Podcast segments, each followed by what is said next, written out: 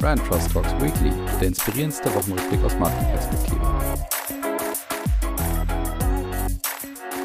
So, liebe Hörerinnen und Hörer, willkommen zurück zu Brand Trust Talks Weekly mit einer Sonderspezial-Episode anlässlich jetzt des Jahreswechsels sozusagen. Und dazu habe ich mir einen Gast eingeladen, den ihr auch schon kennt, wenn ihr nämlich fleißige Beyond-Hörerinnen und Hörer auch seid. Und, äh, seid. und das ist nämlich Professor Dr. Carsten Baumgart. Grüß dich, Carsten.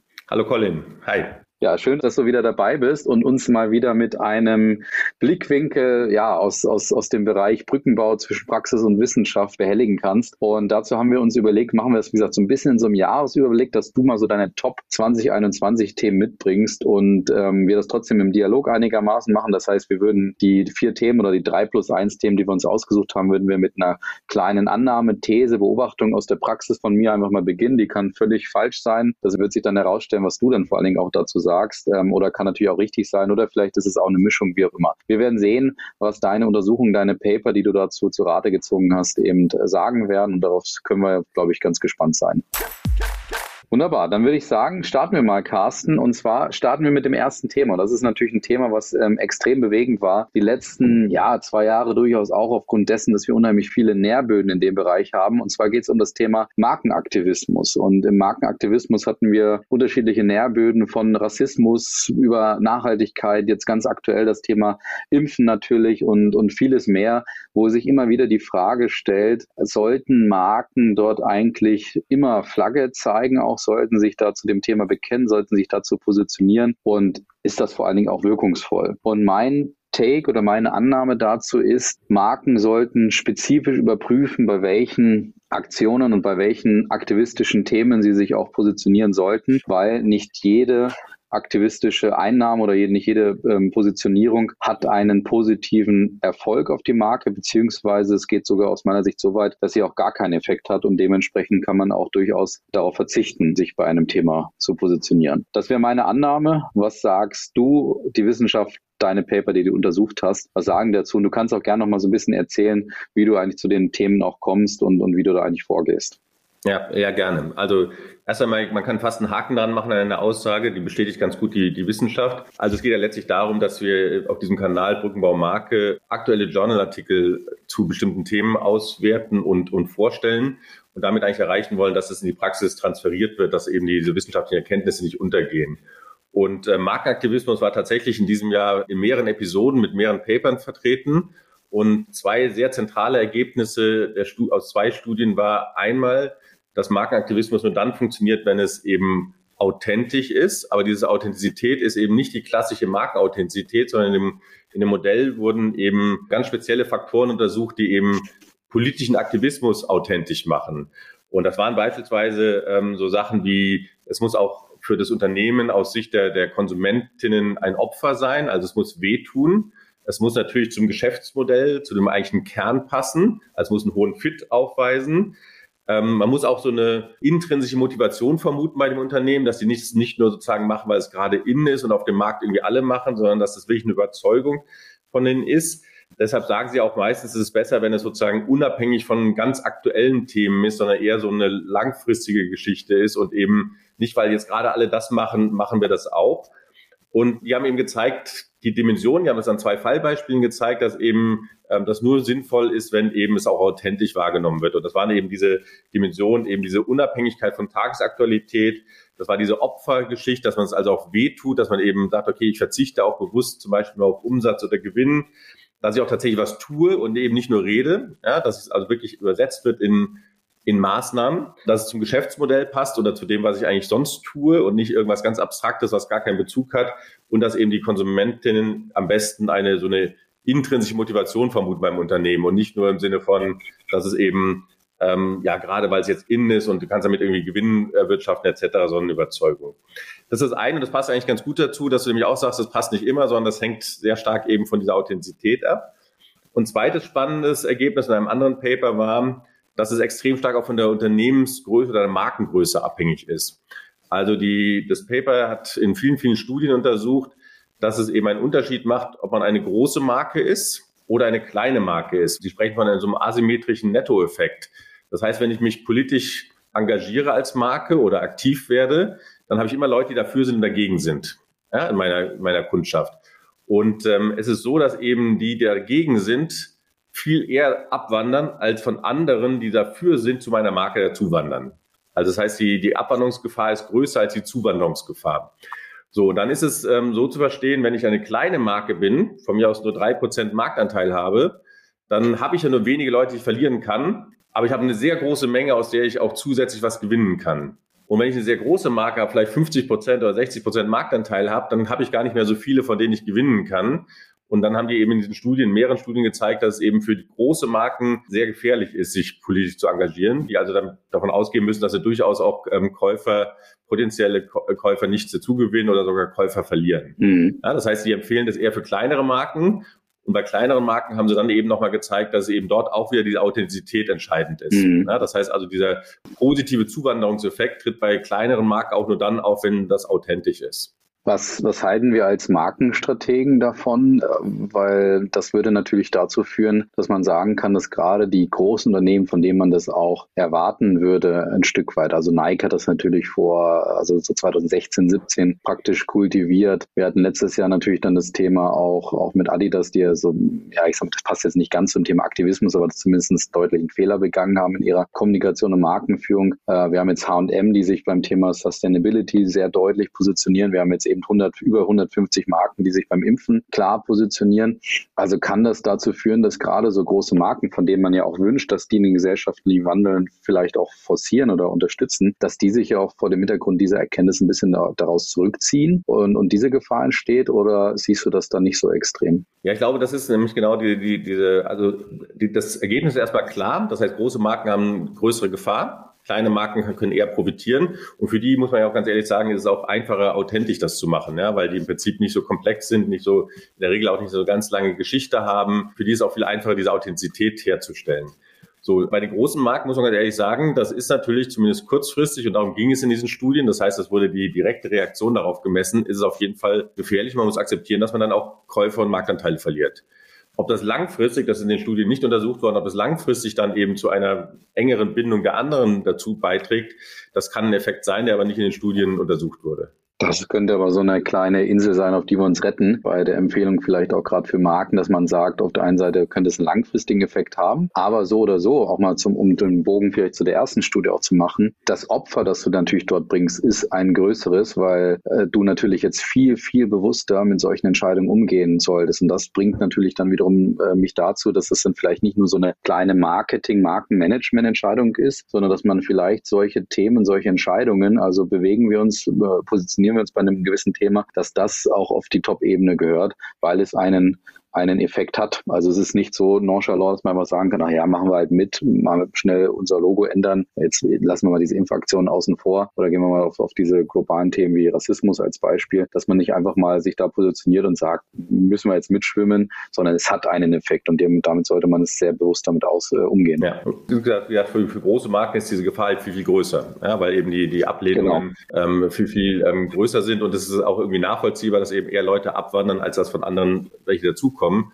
Und wenn ich gar kein großes Potenzial mehr habe, dann ist dieser Effekt da. Und das Zweite ist natürlich, es sollte immer authentisch sein. Also auch bei den großen Marken hat es mhm. zumindest einen leicht dämpfenden Effekt gehabt. Also dass die diesen negativen Effekt etwas schwächer hatten, wenn sie authentisch rüberkamen. Aber Authentizität hat eben dann in dem Bereich von, von politischen Aktivismus auch was mit Opfer zu tun. Mhm. Schön. Na wunderbar. Das ist für mich ein sehr schönes Ergebnis unseres ersten Feldes, kann man sagen. Das heißt, eine erste Studie gibt eigentlich eine sehr schöne Anleitung mit Hilfe von Kriterien, um auch zu überprüfen, sowohl für den Außenstehenden ein Stück weit, aber auch für die Internen, die das entscheiden, unter welchen Umständen sollte ich das eigentlich machen. Die zweite Studie sagt sehr deutlich, dass größere zumindest kurzfristig verlieren könnten, kleinere eine größere Chance haben, Zuwächse zu generieren. Und bei beiden oder in beiden Studien, oder insbesondere auch bei der letzten Studie ist sehr deutlich, dass das Thema Authentizität eben der Schlüssel ist dazu, solche Aktionen trotzdem so oder so zumindest mal gestalten, äh, einigermaßen erfolgreich zu gestalten. Ja, das kann man fast so unterschreiben. Und manchmal wird die Praxis ja auch durch Wissenschaft durchaus unterstützt. Sehr schön, wunderbar. Sehr schöne erste Erkenntnis. Dann bewegen wir uns mal zum zweiten Thema. Und das ist das Thema Markenliebe, wo du auch eine sehr interessante Erkenntnis zu hast. Und das Thema Markenliebe würde ich natürlich mit dem Thema Love Brand nochmal als, als Thema mit reinbringen. Und dort ist meine These, eine intensive Bindung zwischen Marke und Konsumentin und Konsument ist definitiv möglich sollte aus meiner Sicht auch ein Ziel sein, jeder Markenführung. Ich glaube, dass wir dort in dem Bereich sehr viel verlieren und zu wenig investieren, weil wir viel zu oberflächlich auch Marken managen. Das Thema Love Brand ist da nicht unbedingt mein extremer Favorit und ich glaube, es ist für viele Unternehmen die falsche Bezeichnung oder die falsche Kategorie oder so ein bisschen die falsche Möhre, hinter der man versucht hinterher zu jagen. Ja, also dieses Thema Markenliebe, Lovebrand, Markenbeziehungen, enge Markenbeziehungen, Markencommitment, das sind ja alles sehr ähnliche Konstrukte. Und das ist ja im Prinzip entstanden mit ähm, Susanne Fournier, die das erste Mal sozusagen gesagt hat, es gibt verschiedene Beziehungstypen zwischen Marke und Konsument. Und dann war irgendwie eine Form, nämlich diese Markenliebe, als besonders erstrebenswert herausgestellt worden, weil das irgendwie eine enge Beziehung ist, die sehr stabil ist, die auch Fehler ähm, ähm verzeiht. Und ähm, jetzt zeigt sich aber das, und das ist ja schon länger diskutiert worden, dass eigentlich der Mensch keine Marken liebt, sondern dass es eigentlich nur sehr wenige sind. In dieser Studie, die 2021 im Journal of Marketing erschienen ist, zeigte sich, dass im Durchschnitt der Konsument nur zwei Marken hat, die er liebt, wo er eine sehr enge Beziehung hat. Das heißt, die 5000 anderen Marken, die ihn umgeben, die er kauft, die er nutzt, ähm, werden eben nicht geliebt. Und das Paper geht dann davon aus, und das war nur diese Vorstudie, die haben einfach gesagt, okay, die, der Großteil aller Beziehungsmuster, die wir zu Marken haben, ist eben nicht Liebe und nicht eng. Und die gehen auch davon aus, dass das eigentlich gar nicht gestaltbar ist groß, sondern das ist ein Faktum, ähm, dass man diese, diese Marken liebe oder nicht liebe oder sie besprechen dann abstrakter von engen und nicht engen Markenbeziehungen akzeptieren muss. Und dann ist eh die Frage, und das ist das, was in dem Paper dann im Detail unter, ähm, untersucht wurde, welche Kommunikationsansätze sind eigentlich welche, bei welcher Art von Markenbeziehung erfolgreicher? Und Sie haben unterschieden zwischen zwei verschiedenen grundsätzlichen Ansatzpunkten. Das eine ist eben, dass Sie sagen, man kann sehr konkret kommunizieren, also über konkrete Vorteile, konkrete Inhalte formulieren. Oder man kann es eher abstrakt machen, dass man irgendwie die grundsätzliche Bedeutung, die Schönheit der Marke irgendwie hervorstellt. Und Sie haben gezeigt, dass eben diese konkrete Ansprache besonders gut bei engen Markenbeziehungen, also dieser Markenliebe funktioniert und dass die abstrakte Kommunikation eigentlich viel deutlichere, positivere Wirkungen hat eben bei den entfernten oder bei denen mit einer geringen, mit einer geringen Beziehungsintensität. Und das haben sie in mehreren Studien dann nachgewiesen. Beispielsweise im Spendenkontext konnten sie zeigen, dass man damit irgendwie 60 bis 80 Prozent höhere Spendeneinnahmen generieren kann, wenn man eben den richtigen Kommunikationsansatz wählt. Also die gehen davon aus, dass die Markenbeziehung steht, dass sie letztlich gar nicht beeinflussbar ist. Das ist so ein bisschen vielleicht im Widerspruch zu dem, wo du sagst, man sollte versuchen, die zu steigern. Ja, aber die zeigen eher, dass es eigentlich gar nicht möglich ist, sondern man hat eben nur zwei oder drei Marken, die man liebt. Und dann ist es eher die Frage, wie man darauf reagiert. Ja, und das ist eben sozusagen die, die, die Kernessenz von dem Paper, dass sie davon ausgehen, dass es eben eher um den richtigen Kommunikationsansatz geht, die richtigen Inhalte, die richtige ähm, Präsentationsformat und nicht darum zu versuchen, die ähm, Intensität, also die Markenliebe aufzubauen. Sehr spannend. Kannst du nochmal erklären oder ein Beispiel nennen, was der Unterschied ist zwischen konkreter und abstrakter Kommunikation? Ja, also die haben im Prinzip in einer der Studien, ähm, haben die das zum Beispiel an den Spenden gemacht. Also die haben gesagt, okay, es geht um ein Spendenprojekt und haben dann eben gemessen, wie gespendet wird, wie viel Geld gespendet wurde und haben gesagt, okay, abstrakt wäre sozusagen so eine Frage, warum ist es überhaupt wichtig zu spenden? Das ist eher auf so einer abstrakten Ebene. Und bei der konkreten wäre zu sagen, was du als Einzelner dazu beiträgst, dass eben dieses Projekt unterstützt wird. Ja, wo es dann ganz konkret mein Beitrag zu diesem Projekt gemacht wird. Und die haben gesagt, dass dieses allgemein, dass man der, der Sinn dieses Projektes ist wichtig für die Gesellschaft und so weiter. Das hat zu höheren, zu deutlich höheren Spenden geführt als eben diese sehr konkrete Ansprache. Was ist da deine Interpretation? Weil so instinktiv hätte ich gesagt. Also äh, wir diskutieren sowas manchmal im Zuge von Mahnungen, dass da, wenn, wenn da eine Marke eine Mahnung rausschickt und eben darum bittet, doch bitte die Rechnung zu bezahlen, dass da auch immer die zwei Möglichkeiten sind, bitte zahlen Sie oder dass man das in einen anderen Kontext setzt und zum Beispiel sagt, 80 Prozent der Leute zahlen ihre Rechnung pünktlich, äh, warum sind Sie auch nicht dabei? Oder ähm, es wäre schön, wenn Sie persönlich auch zahlen würden als Beispiel, wie auch immer. Also daher kenne ich das so ein bisschen in die Richtung, äh, finde ich, das hat, hat mich jetzt ein bisschen daran erinnert. Was, wär, was ist da deine Interpretation, dass man gerade interessanterweise bei dem Abstrakten mehr dabei ist? Fühlt man sich da mehr als Teil der Gesellschaft und sagt, okay, ich muss da meinen gesellschaftlichen Beitrag liefern und ähm, ich nehme mich da persönlich raus oder, oder wie, wie kann man sich das vorstellen aus deiner Sicht? Nein, ich glaube, das liegt einfach daran, wenn du eine enge Beziehung hast, also eine Liebesbeziehung hast oder eine, das war der, der Ausgangspunkt des Papers, dann, dann bist du daran interessiert, dass, dass deine eins zu eins Beziehung, also ich und die Marke oder ich und, der, und das Projekt, was ich genau dazu beitragen kann und welche, welchen wichtigen Beitrag ich leiste. Und bei dem anderen, wenn ich eine breite, also eine, eine entfernte Beziehung habe, dann habe ich eben nicht diese eins zu eins Beziehung, sondern bin ich eher so auf so einem abstrakten Level da interessiert. Ja, das gefällt mir, das gefällt der Gesellschaft oder so und nicht an dieser eins zu eins Austauschbeziehung. Jetzt habe ich es auch verstanden. Dann wird ein Schuh auf jeden Fall draus. Das stimmt. Wenn du natürlich entfernt bist und dann kommt mir die Marke nahe und will mich persönlich überzeugen, indem sie mich persönlich anspricht und ich kenne sie eigentlich gar nicht, habe nichts mit ihr zu tun, bin sehr entfernt, dann würde mich das tatsächlich instinktiv auch so aus der Konsumentensicht auch nicht zwangsläufig überzeugen. Dann wird ein Schuh draus, verstehe ich.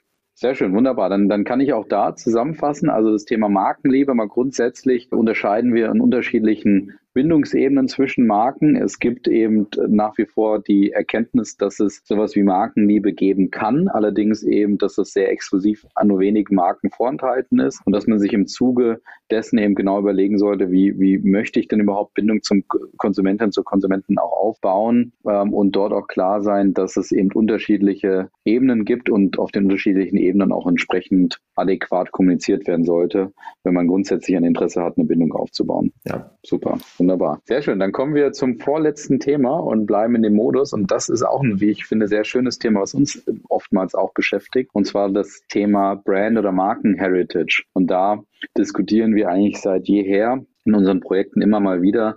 Wie gut ist es denn eigentlich mit dem Thema Historie auch umzugehen? Bremst uns das ein Stück weit? Bringt uns das in so eine traditionelle, konservative Schublade und steht uns damit der Erneuerung der, der Zukunft auch im Weg? Oder ist es gerade eine Chance, der Marke Tiefe zu geben? Und da ist meine These, die Brand Heritage ist ein unterschätzter Schatz, den man stärker in der Markenführung nutzen sollte, weil es der Marke eben Tiefe gibt und gerade bei Innovationen, bei Neuentwicklungen einen Erklärungsansatz liefern kann, warum kommt dieses, diese Innovation, dieses Produkt von mir und von niemandem anders und kann somit die Glaubwürdigkeit und dann in der Zuge auch den Erfolg auf dem Markt eben erhöhen. Also ich bin pro Brand Heritage, kann man sagen.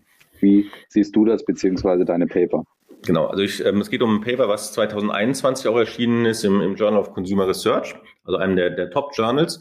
Und ähm, das erste, die erste interessante Erkenntnis dieses Papers war, dass es eigentlich nicht die Brand Heritage an sich gibt, sondern sie haben zwei verschiedene Formen unterschieden. Das eine haben sie als Historienorientierung bezeichnet, das ist sozusagen ähm, wirklich diese, ähm, ja, ich bin seit 1834 auf dem Markt, ich bin irgendwie vor 100 Jahren gegründet worden, also wirklich diese, diese langen, diese lange auf, lange Zeit auf dem Markt, es gibt ja teilweise im Slogan, auch von Marken wird es ja kommuniziert.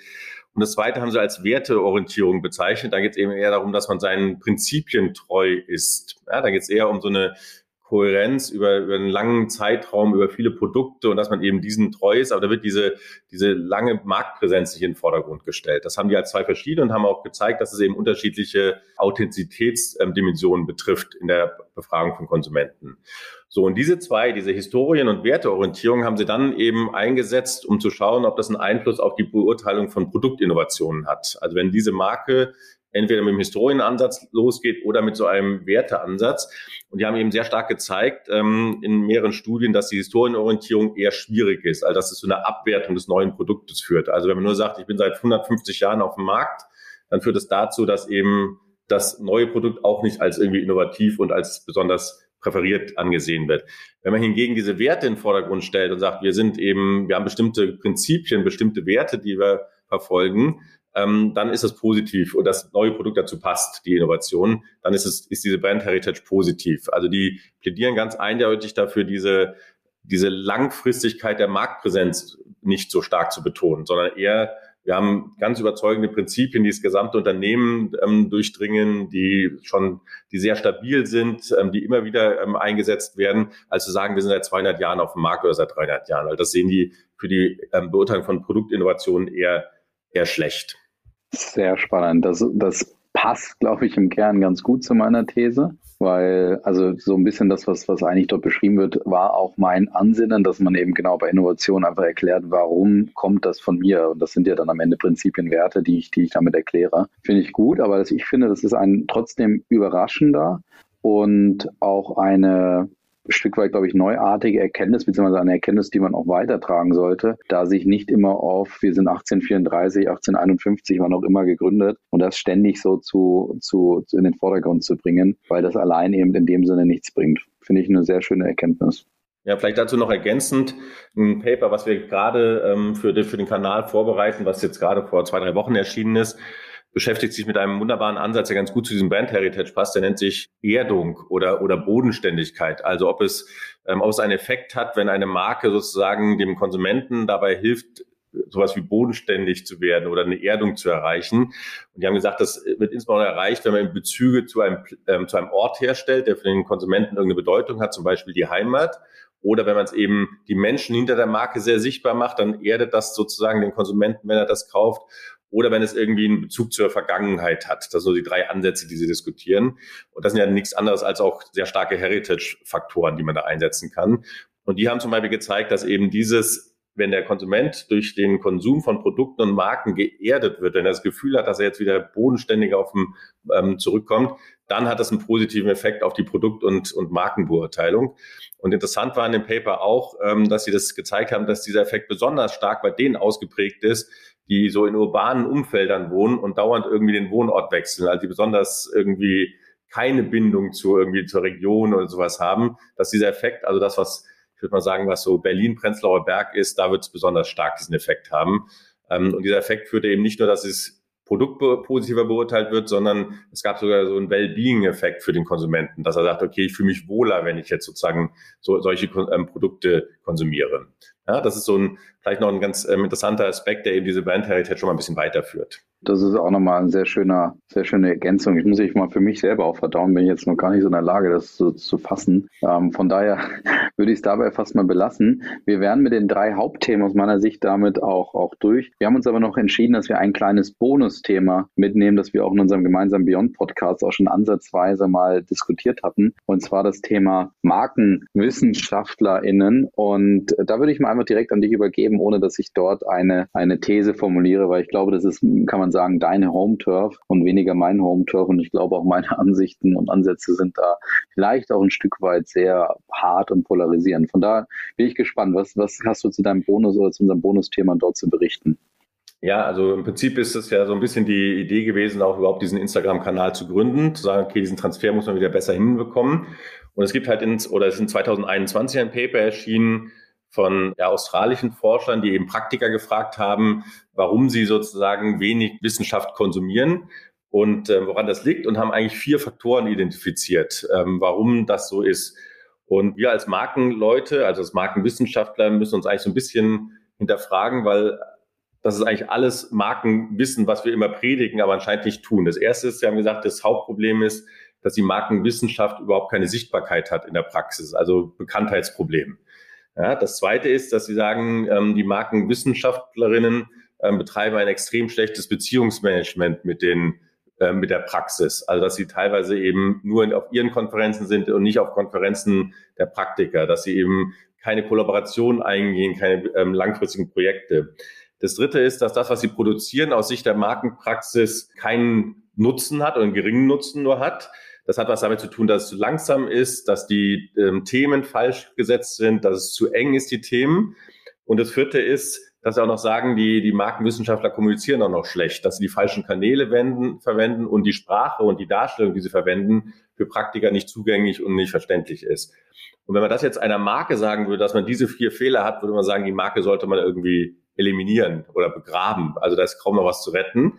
Und ähm, das ist ja etwas, was ich mit dem Kanal auch versuche, genau also diese Visibility hinzubekommen für wissenschaftliche Forschung.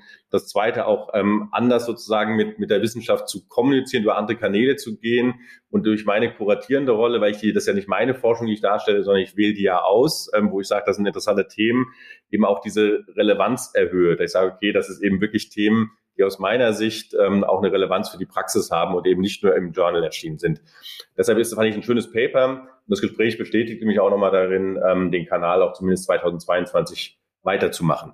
Darauf hoffen wir auf jeden Fall alle. Ich finde es auch nochmal eine sehr schöne Ergänzung, weil es tatsächlich das Thema Brückenbau damit auf jeden Fall stützt. Und wenn man jetzt dir jetzt auch bei den ersten drei Punkten zugehört hat, da sind so viele Erkenntnisse drin, die man mal verarbeiten muss für die Praxis. Und von daher können wir eigentlich nur hoffen, dass da noch mehr solche Initiativen und Maßnahmen auch folgen, weil dass es dafür einen klaren Nährboden gibt bei der Komplexität, die wir jetzt nun in unserem Business und auch gerade in der Markenwelt haben, dass es da mehr Argumentationssicherheit geben muss und auch mehr Bezüge oder zumindest mehr Daten, die wir halt dann nutzen, wie es für uns auch passt. Also was das heißt, dass man sie auch interpretieren sollte, dass man sie auch auf sich übertragen sollte, nicht einfach jetzt auch wiederum nur sagt, die Wissenschaft hat das gesagt, also ähnlich wie wir es jetzt eigentlich auch gemeinsam jetzt uns ein bisschen auseinandergesetzt haben. Das wird da aus meiner Sicht sehr deutlich. Und da hoffe ich, wie gesagt, nur, dass da ein paar MitstreiterInnen da auch dazukommen und sagen, ja, vielleicht suche ich mir da auch so mein eigenen, mein eigenes Format, genauso wie du das auch gemacht hast. Ja, wunderbar. Vielen Dank.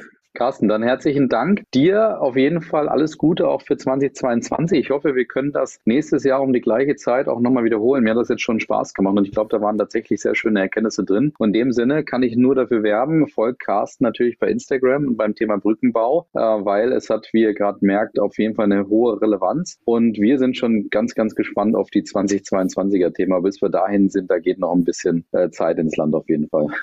Ja, vielen Dank, Fräulein, für das Gespräch und ja, alles Gute auch für 22. Danke, mach's gut, bis dann, Carsten, ciao. Bis dann, ciao.